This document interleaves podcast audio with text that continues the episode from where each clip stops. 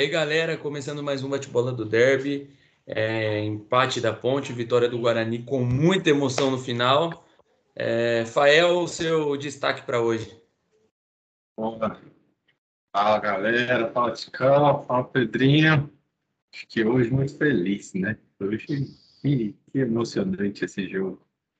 Tava lá, acho que questão de um minuto saindo do inferno para o céu, assim, rapidamente, é, consagrando pessoas que estavam sendo questionadas durante o jogo, quer dizer, o Rafael Martins não durante o jogo, mas durante a temporada como um todo.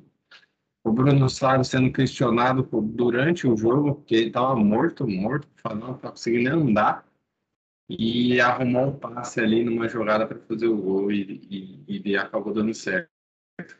Então, acho que o destaque, o destaque é pela vitória, como ela foi, pela emoção. Acho que o grão de volta à luta pelo G4. Vamos ver o que, que vai acontecer, se os caras vão pipocar ou se dessa vez vai na última, na última tentativa, na última oportunidade, vamos ver se vai. Guarani iludindo a torcida desde o começo do campeonato. Ô, Ticão, e você, seu destaque para hoje? Cara, meu destaque é o, a grande ponte pretanada que a ponte deu lá em, em Goiânia. A ponte poderia sair com um resultado heróico, um resultado que jamais ia esperar. Para falar a verdade, nem o empate eu esperava, né? Eu falei isso no último episódio. Mas a Ponte Preta tem que dar uma de Ponte Preta e empatou um jogo que estava nas mãos. E só dando uma pincelada no jogo do Guarani, se é a ponte ali, a... primeiro que a bola ia entrar, né? A bola no pênalti ali, o Cano ia fazer gol. Mas se o, o, se o Ivan pegasse, ia ter o contra-ataque, o Rodrigão ia perder o, o gol, e aí no contra-ataque do Vasco ia sair o gol do Vasco no último minuto. Ia ser o contrário. Certeza, velho. um universo paralelo aí do. universo do... no, no Ponte Preta Verso ia sair isso. Boa. Galera, se inscreve aqui no nosso canal no YouTube. Você que está ouvindo no Spotify, segue a gente também, segue a gente no Instagram para acompanhar a nossa resenha aqui. Ticão, a ponte, o cleinismo veio forte, 2 a 0 empolgação, agora vai. E o time recuou e tomou, tomou empate do, do Goiás. Pois é. O resultado, se viesse com um contrato ali, ó, vamos combinar um empate. Porra, acho que todo Ponte Pretano, 100% dos Ponte Pretanos iriam assinar o contrato, porque acho que poucos times tiraram ponto do Goiás lá em Goiânia. É, tá com 70% de aproveitamento. Pô, aproveitamento lá em cima, um dos melhores é, donos de casa, né? Os mandantes e a Ponte jogou bem, a Ponte defendeu bem no primeiro tempo, saiu no contra-ataque. É, o Goiás também não estava conseguindo penetrar na, na, forte marcação da Ponte. Acho que a Ponte soube anular os pontos fortes do Goiás. E no primeiro tempo ele não conseguiu nem fazer o, o jogo dele, né, que é cruzamento. O, Goiás fez muitos gols de cabeça e não conseguiu nem fazer isso. E nas duas vezes que a Ponte escapou, fez os gols e saiu com um resultado heróico no primeiro tempo, 2 a 0 Poderia fazer mais um. E aquela história, né? É, acabou o primeiro tempo, mesmo com um resultado favorável, eu, eu mesmo assim eu, eu duvidava é, que a Ponte iria segurar. E veio o segundo tempo. segundo tempo, daí o Goiás colocou o time mais para frente, colocou é, jogadores mais altos ali e, e, foi chuveirinho. O resto do jogo foi só chuveirinho, porque a única, era a única maneira do Goiás chegar com perigo no, na, no gol da ponte.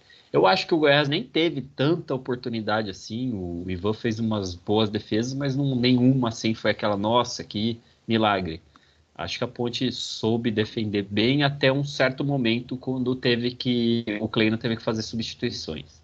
Ao contrário da grande maioria dos ponte pretanos, aí eu, é uma opinião pessoal minha e vai contra a maré. Eu tenho essa mania de é, ser. Não, eu não me deixo levar pelo que a torcida fala. Eu não acho que foi culpa do Kleina.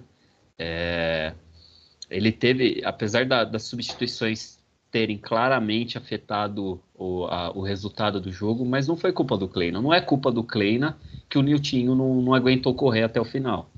Não é culpa do Kleina que o meio-campo morreu no segundo tempo. Ele teve que fazer essas alterações. O problema é que a Ponte já é um time limitado com os titulares, imagina com os reservas. Os reservas não produzem igual o, os titulares. E aí deu mais oportunidades para o Goiás. O lateral esquerdo, o, quando saiu o Rafael Santos, que estava cansado, ele precisava sair. Muitos ponte pretanos falam que o, o Kleina matou o time da ponte aí com nessa substituição. Eu discordo, o Rafael Santos estava cansado, ele já não estava conseguindo acompanhar o lateral, colocou o Hermes e ele entrou mal. Os, os dois gols foi em cima dele. O um ridículo, que foi o segundo gol do Goiás, ele é, o, esqueci o nome do atacante, ele nem pulou, ele só fez um movimento com a cabeça e ele pulou totalmente atrasado. Então, é, acho que o time recuou não por culpa do Kleina, mas porque recuou para tentar manter o resultado. Você está contra o, um dos líderes do campeonato, ganhando de 2 a 0, você quase é, instantâneo você pense ficar mais recuado e deixar o outro time avançar e no contra-ataque tentar matar o jogo. Tanto que teve a oportunidade de fazer o 3 a 0 antes de, de do Goiás fazer um, com o, com o próprio Rodrigão, que o zagueiro tirou é, numa bola cruzada. E aconteceu. É, não foi culpa do Kleina, mas como o Kleina tem essa, essa brincadeira do kleinismo e ele realmente ele põe os times mais para para marcação e estava ganhando o jogo por causa disso, tá? A Ponte só estava ganhando. Eu falar isso agora, eu falar isso agora. Se só a Ponte tá... jogasse assim e não fizesse gol, mas não tomasse também, ficasse 0 a 0 é. ia ser um puta, um puta jogo. Sim. Nossa, a Ponte se defendeu bem. Sim. Como tomou os dois gols recuada, não e não mudou muita coisa. Mudou os jogadores, mas a maneira de jogo não não é que a Ponte botou todo mundo dentro do gol, já estava desde o começo. então, é, é, é isso, é isso que eu queria falar. O que mudou, na verdade, foram os jogadores. E daí a pessoa, ah, mas ele fez substituição. Porra, mas ele fez substituição porque o resto do time não estava não tava conseguindo correr. Como é que você vai deixar um lateral que não consegue correr, não consegue acompanhar o lateral? Tem que substituir. O problema é que a reposição não foi com tanta qualidade assim. E aí deixou o time mais frouxo. É... Então, é, é, tem que ter muito cuidado com, com que a. É lógico, porra, ganhando de 2 a 0 deixa empatar, deixa todo mundo puto. A gente fala muita coisa depois do jogo. Eu mesmo fiquei pistola, mas agora analisando o resultado e depois vendo os lances, é, eu achei muito mais erro individual e de alguns jogadores em específico do que falha do Kleina. Lógico que ele tem uma parcela de culpa, mas não é só o Kleina, que eu acho que só estava ganhando no primeiro tempo porque a Ponte jogou do time é, que ele estudou, o Goiás, e marcou os pontos chaves. Então, é, foi no final o resultado foi frustrante, mas olhando a tabela é um resultado surpreendente. Se no, na rodada, na semana passada, lembra que você perguntou quais as expectativas? Falei, expectativa é derrota, goleada, não tem outra expectativa.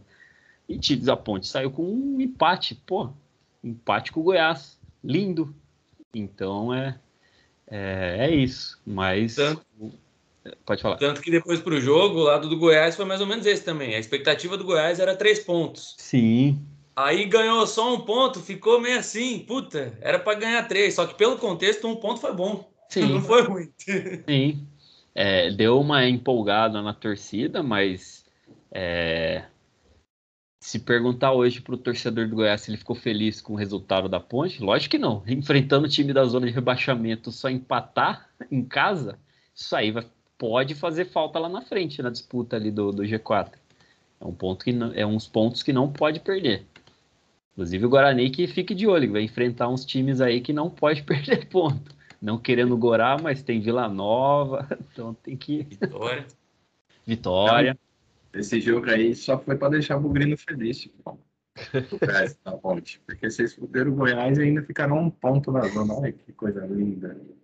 E o Fael, assim como teve outros, mas o Fael ele quase infartou lá no brinco, bicho. Recebi um áudio dele completamente alucinado, gritando. É, então, desabafa aí, Fael. Fala para nós, você tá bem, tá voando, tá iludido. Tô então, iludido, fica aí todo seu todo espaço para você falar o que quiser do seu querido Guarani. Eu tô, tô iludido. Acho que mais uma ilusão pela frente aí nas últimas cinco rodadas para ajudar o coração. Desde né? o primeiro episódio do podcast no, no Derby 200 lá, ele já tá iludido. Tô iludido. E aí a ilusão vai e passa. Quem quiser ouvir lá que vocês vão escutar o Fael falando. Que iludido depois que... do Derby. E o pior é que ele usa a mesma frase, né? Desde aquela, daquele fatídico jogo. Não, agora o Guarani me iludiu. Agora me iludiu. Não, Não é que agora foi um jogo completamente diferente. Agora foi um jogo bonito. Bem, se, se não subir, pode fechar as portas, é o que eu falei, porque um jogo desse, da forma que foi, se os, se os jogadores não pegarem, botarem na ponta da chuteira, botarem o coração na ponta da chuteira e não forem, velho, esquece, os caras não têm alma, velho porque o jeito que foi o jogo, essa você sair de um pênalti quase, vamos dizer assim, praticamente derrotado, o goleiro vai lá e pega, um cara contestadíssimo, vai lá e salva o time e 40 segundos depois o Pablo vai lá e faz o gol. Se os caras não pegarem isso e levarem para o coração para criarem força para subir, esquece. Mas vamos falar do, do jogo. É, acho que até esse momento o jogo estava. O Guarani tinha, teve as melhores oportunidades, né? Então, isso aí foi uns 42 do segundo tempo. O Guarani tinha as melhores oportunidades, porém eu não gostava do estilo de jogo do Guarani, da estratégia adotada. Ela deu certo, mas eu achei perigosa. Por quê? Porque o Guarani ele ficou na, minha, na marcação baixa, ele deixava o, o, Vasco trabalhar a bola. E a gente sabe que o, o Diniz e, o dinizismo ele gosta desse tipo de jogo. Que você dá espaço para ele, para ele rodar a bola, para ele jogar a bola. Tanto que é, as principais momentos de tensão para a zagueirada do Vasco foi quando o Guarani deu uma apertada que eles erraram várias, vários passos. Eu avisei Mas... o Daniel Paulista aqui, falei, é... vai para cima, bicho. Mas a estratégia foi diferente. Ele marcou recuado. O, o Vasco não teve grandes oportunidades, até nesse momento, de certa forma, ficou com a bola, mas não teve oportunidade. Né? Tanto que o Guarani ele foi muito mais decisivo. Se você pegar os dados do jogo, o Guarani chutou muito mais a gol, é, teve muito mais finalizações, acertou mais o gol e as melhores chances do, do Guarani. No primeiro tempo, o Vasco deu um trabalhinho no finalzinho do jogo. Mas no segundo tempo só deu Guarani, velho. Então, mesmo o Vasco mantendo a posse de bola, a marcação estava muito bem encaixada. Eu vou fazer um negócio aqui que eu não faço sempre, mas eu acho que é, é importante fazer, porque o Ronaldo Alves jogou muito. Não falei isso, mas ele jogou muito. Ele, ele, realmente jogou muito. Ele marcou tudo, cara. Eu acho que tem que ressaltar o quanto que nesse jogo específico ele tá de parabéns, apesar de ele ter uma, uma, uma, dificuldade na saída de bola nítida, porque ele é de destro, já pelo lado esquerdo, ele não consegue fazer essa saída de bola. E eram uns momentos de preocupação, porque o Vasco estava marcando em cima, e quando a bola chegava nele, ele não conseguia fazer, virar o corpo para dar de primeira para o Bidu, ele tinha que dominar a bola para sair, e a marcação chegava muito rápido.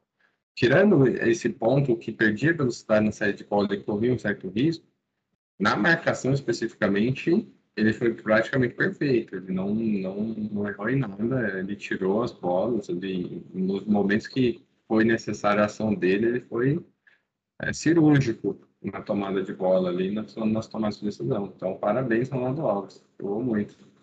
É, então, voltando a falar, acho que eu não gostei da estratégia de jogo do Guarani, jogando, jogando baixo marcação baixa, dando a bola para o Vasco, então você não tinha um poder, você tinha um poder ofensivo, mas você muitas vezes você tinha que dependia de aproveitar aquela bola que sobrava.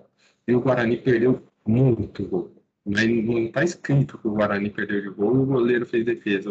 acho que é Lucão o nome do rapaz. É. Ele, cara, o que ele pegou de bola, tava, tava, ele estava iluminado ali. Porque o Bruno Salvo perdeu o gol, o Alonso chutou, ele defendeu. Acho que teve uma bola no travessão do Rodrigo Andrade. O Bruno Sávio perdeu uns dois, três gols, eu acho. O Bruno Sávio perdeu um de voleio, que ele tentou dar um voleio, a bola é. pegou meio na canela, bicho, que foi absurdo. Era só ele dominar e bater, velho. Exato, era dominar, no... a bola tá certinho pra cair no peito dele, deixar coisar e chapar. Aí que fazer bonito, né? Mas ele já estava sem perna. É, acho que um dos momentos que eu mais xinguei o, o Daniel, que era o Daniel Cerqueira, que estava com o Daniel Paulista lá suspenso, foi quando ele tirou o Júlio César e deixou o Bruno Saga. Ele tirou o Júlio César, que estava tava bem, o Júlio César estava bem, estava correndo. O Bruno Saga também estava morto, estava andando dentro de campo. E ele fez essa substituição para colocar, acho que o Andrigo, não lembro que, que o Pablo, ele fez isso para colocar o Pablo. E foi iluminado, né? Porque, querendo ou não, foi o Bruno Saga que deu o passo para o Pablo. Então, é, apesar dele estar mal na partida, é um jogador que está tá virado para a lua, né? Está iluminado ali, a bola bate nele em um lance ele consegue resolver a partida ali com esse, com esse passe, por exemplo, que ele fez mas que também a gente entende ele deixar o. Se o Bruno Salles tivesse as duas pernas, eu acho que ele deixa, porque ele olha quando ele tem o botão do break, não tem o que ele fazer. Então é melhor deixar o Bruno Salles lá. Casquinha estilo Luiz Chulapa do Bruno Salles, velho. Foi, foi, ele foi bem demais. É... Então, até esse momento, o gol eu tava muito xingando o Guarani, xingando o Bruno Salles porque eu não estava não tava resultando, estava perdendo muito gol, já tinha perdido muitas oportunidades e estava para acabar o jogo e era um jogo importante, né? Quando o Varley foi ver o, o lance, fiquei preocupado, fiquei preocupado, mas torci muito para que o Rafael é, se conseguisse fazer uma defesa, porque o Guarani sofre muito com os pênaltis, estava sofrendo, está sofrendo muito nesses últimos jogos, né, na verdade. Acho que nesses. Não tem a estatística certa, mas pelo menos nos quatro jogos aqui, em três, teve pênalti no final do jogo. É, contra o CRB, Confiança e esse agora contra o Vasco. Só não, cre... não teve contra o Sampaio Correr. E por uma infelicidade do Bidu ali, que foi de asa aberta, né? Acho que dá para ver isso no, no lance do VAR. Ele foi com a asa aberta, disputando bola, mas com a asa aberta, não tem o que fazer. Ele tá com a asa aberta, meteu a mão na bola, pênalti. E para nossa felicidade, Cano é, bateu muito mal, bateu no meio. O Rafael Martins foi muito bem largando o pé. Que aquele pé é milagroso, igual você falou, o Pedro, tipo São Vitor, né? No Atlético Paranaense, Atlético Mineiro, perdão, Atlético Mineiro, na Libertadores. Foi muito Foi. parecido e, e salvou. Eu, eu, tava, eu xinguei ele depois do lance do pênalti, porque ele, ele defendeu, a bola não tinha nem saído, ele saiu para comemorar, a bola estava dentro de campo ainda. Ele, Foi, ele ficou alucinado. Ele ficou alucinado. Eu falei, ô Lazareto, pro gol, a bola nem saiu, velho. E aí ele saiu, mas ainda bem foi para escanteio. E, cara, eu acho que foi uma das emoções que eu, eu nunca tinha sentido essa emoção na vida. Eu tava mal terminando de comemorar o pênalti, eu nem via cobrança de escanteio, mano. Eu só vi um chutão e o, o Saro dando a casquinha, o, o cara errando o bote e sobrando pro Pablo. E eu fui andando pro Pablo, eu falei, vamos, Pablo, vamos, vamos. E ele foi e fez o gol, o medo de que eu tive dele errar aquela bola, mas ele sozinho mandou pro fundo da rede. E, e aí, velho, não teve o que fazer. O Brinco de Ouro, quem tava lá foi abaixo, foi a loucura. Pula aquele negócio de um abraçar o outro, porque não, não tem explicação. O sentimento de você sair de quase é, perder a chance de acesso para encostar de vez no G4 foi, foi impressionante, assim. Foi uma emoção inexplicável. E eu acho que foi uma das principais emoções que eu tive com, com o Guarani ali, acho que nesses últimos anos. E tomara que agora a gente consiga concretizar isso em, em chances reais mesmo. Né? Então, o Guarani consiga levar, o, esse time consiga realmente colocar isso na aula, ver e abraçar, ver que a Série B é desse jeito, é na raça, é na vontade, é na coragem e ganhar nos jogos, né? Então, igual o Tico falou, tem uns, tem uns joguinhos aí agora teoricamente fáceis, né? Ou mais fáceis do que os outros. Então, são dois jogos seguintes, eu acho que é Vila Nova e Brasil de Pelotas. Os dois fora, se não me engano. Aí depois são dois jogos em casa, que aí já são confrontos diretos. Os três últimos jogos são confrontos diretos. Então, é, Havaí, Goiás e Botafogo. O Botafogo provavelmente assume a liderança agora, porque o Curitiba estava perdendo 2 a 0 E mas o Guarani consiga, pelo menos voltar com uma vitória nesses dois jogos fora de casa, porque é um que está praticamente garantido na Série B, que é Vila Nova. O outro tá, já está na Série C, já, que é o Brasil de Pelotas. Então, pô, minimamente você não pode deixar esses, esses três pontos, você não pode perder esses três pontos do Brasil de Pelotas. É, são pontos ganhos, assim, tem que ganhar. Não, não tem outra possibilidade. Se não ganhar no Brasil de Pelotas, aí fudeu tudo mesmo. E depois você vai ter que decidir com Goiás e Havaí, é, é mais difícil. Né? E os outros, e nós temos adversários concorrentes diretos que estão com uma tabela muito mais fácil. Né? Então, por exemplo, o CRB.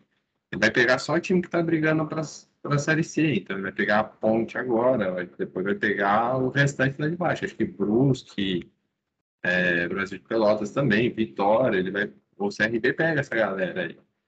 O Goiás, a gente tem confronto direto, mas aí não pode ficar só dependendo disso, né?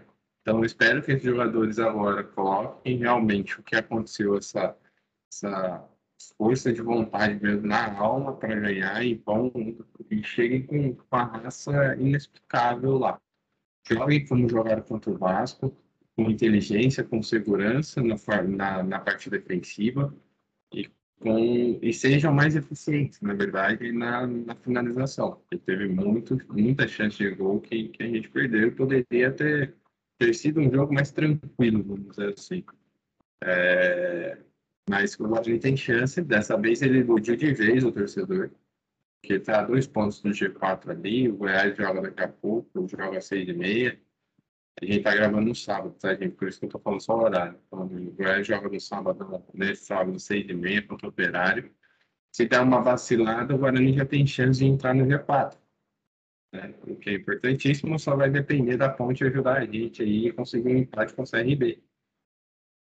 Acho que vai ser uma parte importante aí e aí a ponte empatando, o CRB não é. soma um ponto, tá bom? E a ponte também só soma um ponto, não fica tão distante do, Z, do Z4, tá ótimo. É, Fá, mas em relação à, à tabela aqui, se o Guarani fizer seis pontos nesses dois jogos que os outros times praticamente estão mortos na competição, o Guarani consegue uma baita vantagem, mano. Seis pontos na faltando sim, três rodadas pro final é.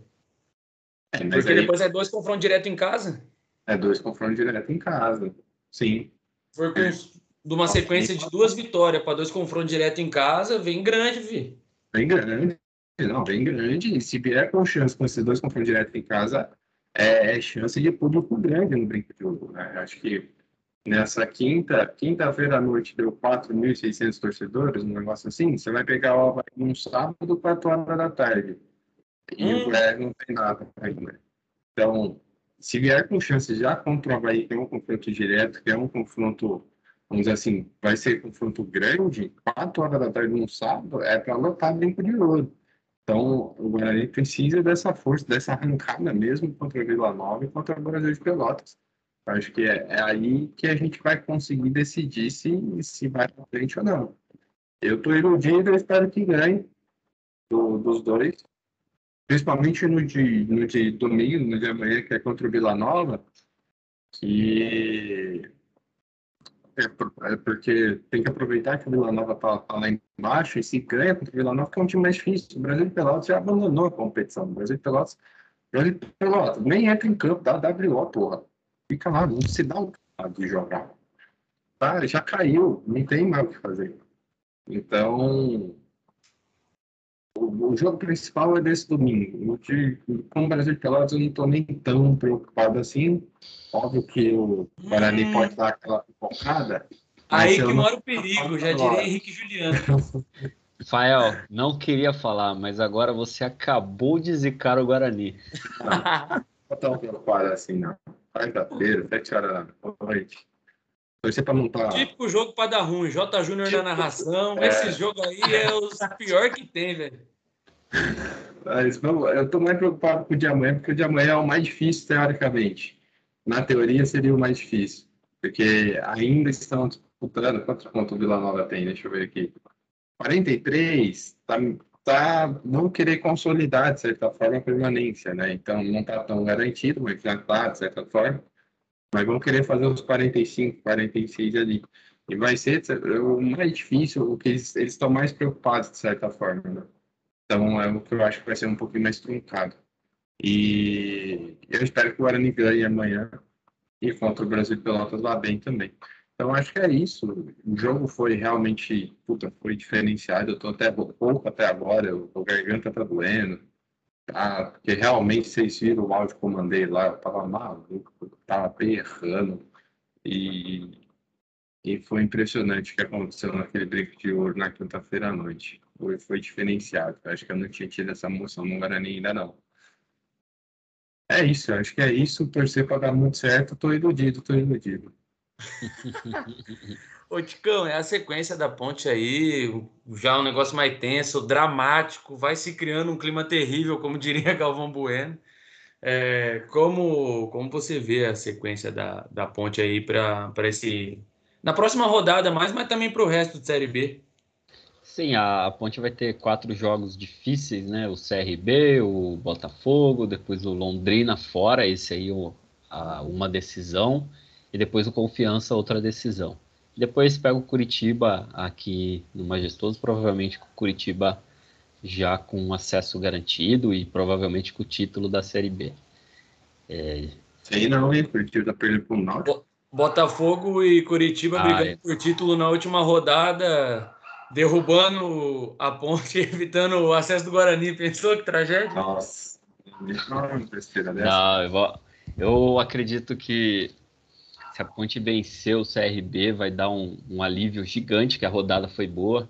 O Londrina empatou, que já baixou um pouquinho o ânimo deles. Eles tinham estava com duas vitórias seguidas, agora deu um empate, segurou eles um pouquinho. Se a Ponte vencer, fica quatro pontos da zona, já ganha uma folga importantíssima aí para o restante da Série B.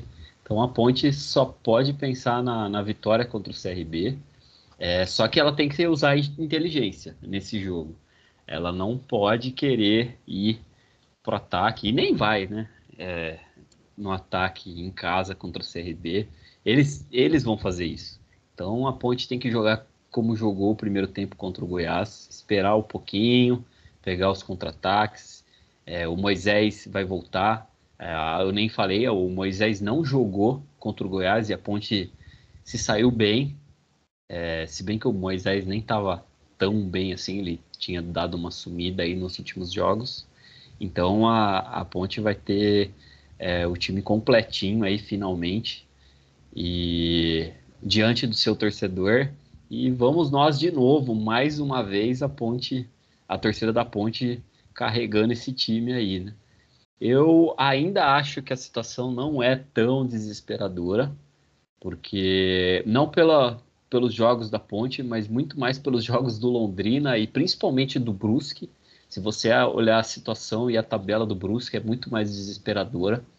É, o que me dá um pouco de medo, confesso, são os pontos que eles perderam aí no, no tribunal. Sempre tem aquela possibilidade de tapetão, de ocorrer alguma coisa aí no, no jurídico tal. Então, é, pelo, bom, pelo bem da Ponte Preta, é melhor ela se garantir aí sem depender desses três pontos e com uma vantagem aí de três pontos do, do Brusque. Porque pode ter certeza que se o Brusque cair por causa desses três pontos, os caras vão fazer de tudo para melar o campeonato, ou então reaver esses três pontos aí que eles perderam. E, e eu não confio muito aí no, no jurídico da Ponte Preta. E nem na sorte, principalmente na sorte da Ponte Preta. Que a Ponte. Até acho que dos últimos jogos aí, o único jogo que ela jogou realmente mal e não mereceu um resultado melhor foi contra o Vitória, que foi a, aquele último em casa, mas contra o Goiás jogou bem, contra o, o, o Havaí jogou bem.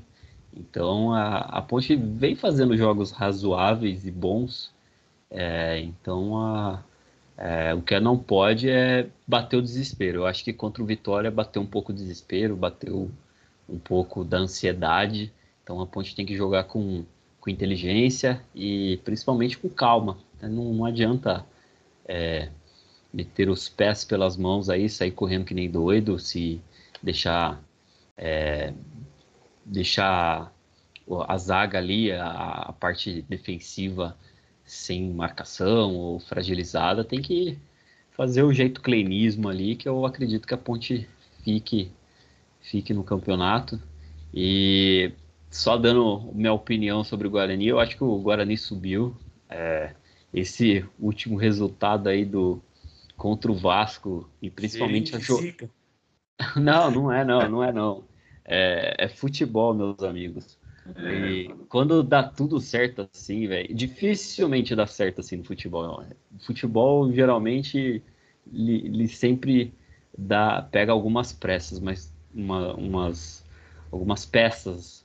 E mas quando dá tudo certo assim, o, o cara zagueirão deu um chutão depois de perder o pênalti. O cara, o zagueiro do Vasco errou o bote e saiu livrinho o Pablo, só ele e o goleiro.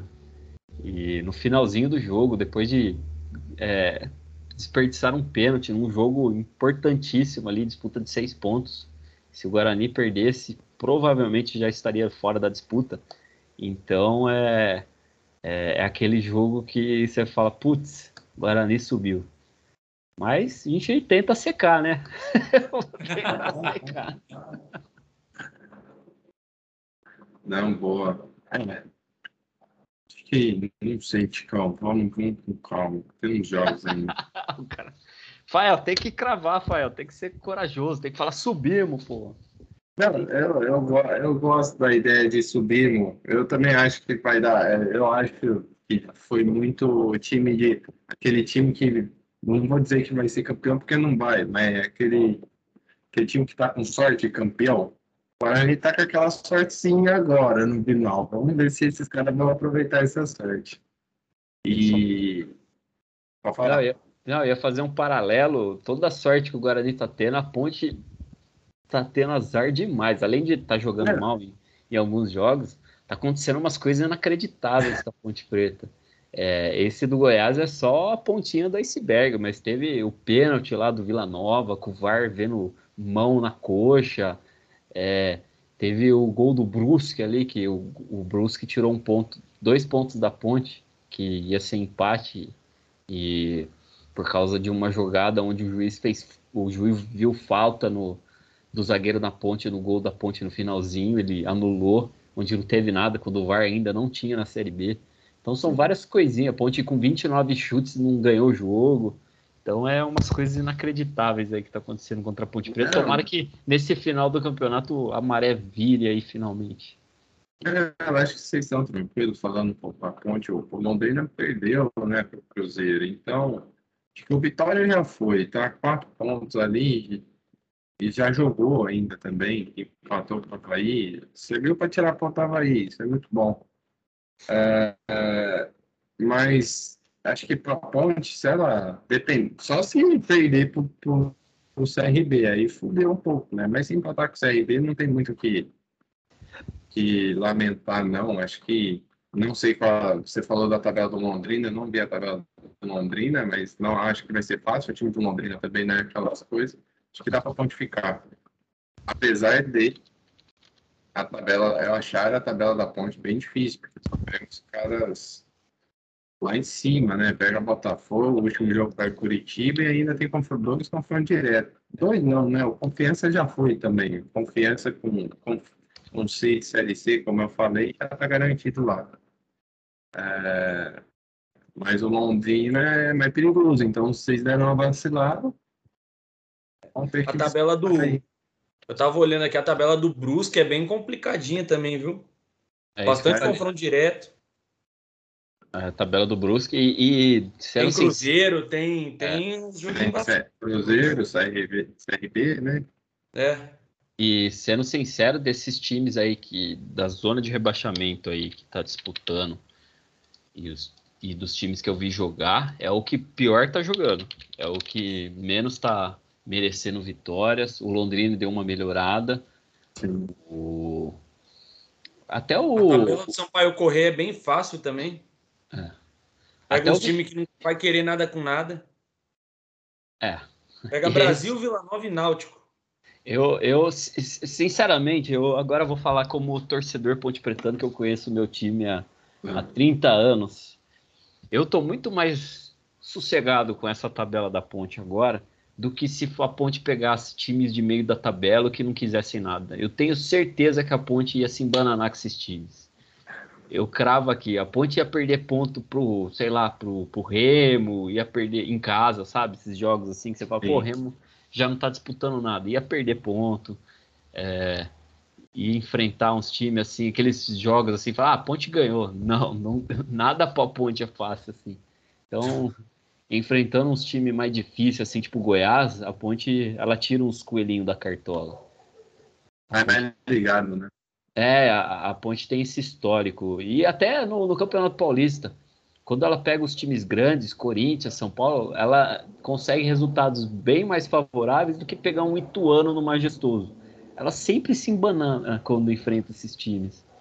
Ponte Ituano no Majestoso, uma segunda-feira chuvosa, é clássico que a Ponte vai perder os pontos, velho. É clássico. É clássico. E, e, se o Ituano tiver em último lugar, então é batata. Isso aí é. Ah, se tiver, é... tiver Inho no final no Ituano, Niltinho, Miltinho, Leandrinho, é, é gol dele. Vai... vai perder o ponto. O cara vai fazer gol de bike. é, é um jogo assim mesmo. Falando em bike, vocês viram a bike do Todinho, depois ele deu a bike machucou, né? Como o jogador que não tem muita qualidade, não consegue fazer essas coisas, quando faz, machuca. Aliás, a, a Paty, a minha namorada, um beijão pra ela. Ela. Ah, ela, ela é, é, é, que mora, a gente mora não, junto. Eu não vou casado. fazer pressão nenhuma. Segue o bate-bola, no off falaremos disso.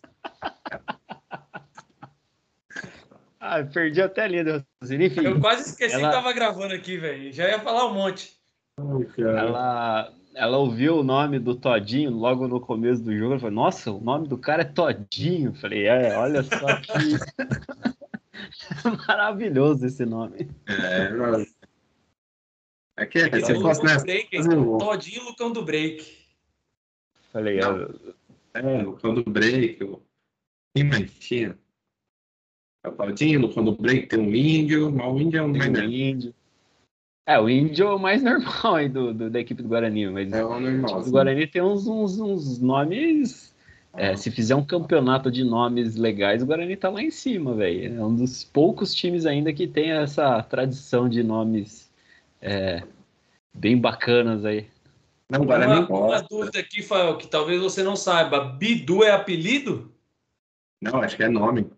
É nome? Eu acho que é nome. registrado no cartório Bidu, eu vou pesquisar Bidu? depois. Eu vou ter que pesquisar também. Tem que entrar lá na, na confederação. O cara registrou o cara tem. no pet shop, velho. é, mas tem o Bidu, né, mano? É meio que um nome composto. Ah, é, é composto. Né, é, mas eu não, não sei se é mesmo ou se é algum. Eu acho que é nome. Vou recorrer ao Google aqui. Vai no bid, mano. Vai no bid que vai ter lá. No vídeo, até eu acessar o vídeo aqui, o Google. aí você vai jogar aí. Aliás, Não, aqui, ó, aqui, ó. Matheus Lima Beltrão Oliveira Valim. Bidu é apelido. Apelido, então. Aí, pô, aí... Bidu, velho, não Ah, tem. não, aí não. Aí. Aí fica toda a minha crítica. Aí tem que ser registrado no cartório. Muda o nome. Matheus. Tem que ser Matheus Bidu. Tem que ser Matheus Bidu. Aliás, fica a minha crítica com os nomes compostos aí, Rafael Santos, é, Pedro, Pedro Augusto, pô, chato, chato. Tinha Bebeto, Romário. É, então. Ronaldo, Fenômeno. Pô, e nome Imperador. composto bom era Mário Tilico, velho. Mário Tilico não, não, tinha coisa melhor. Toninho Cerezo, porra, eram uns é, nomes bons, né, velho? Nome bom. Pô, você não, assiste realmente. futebol pra ver esses nomes, não pra ver nome composto. Pô, eu tô assistindo futebol, não tô assistindo sertanejo, caramba.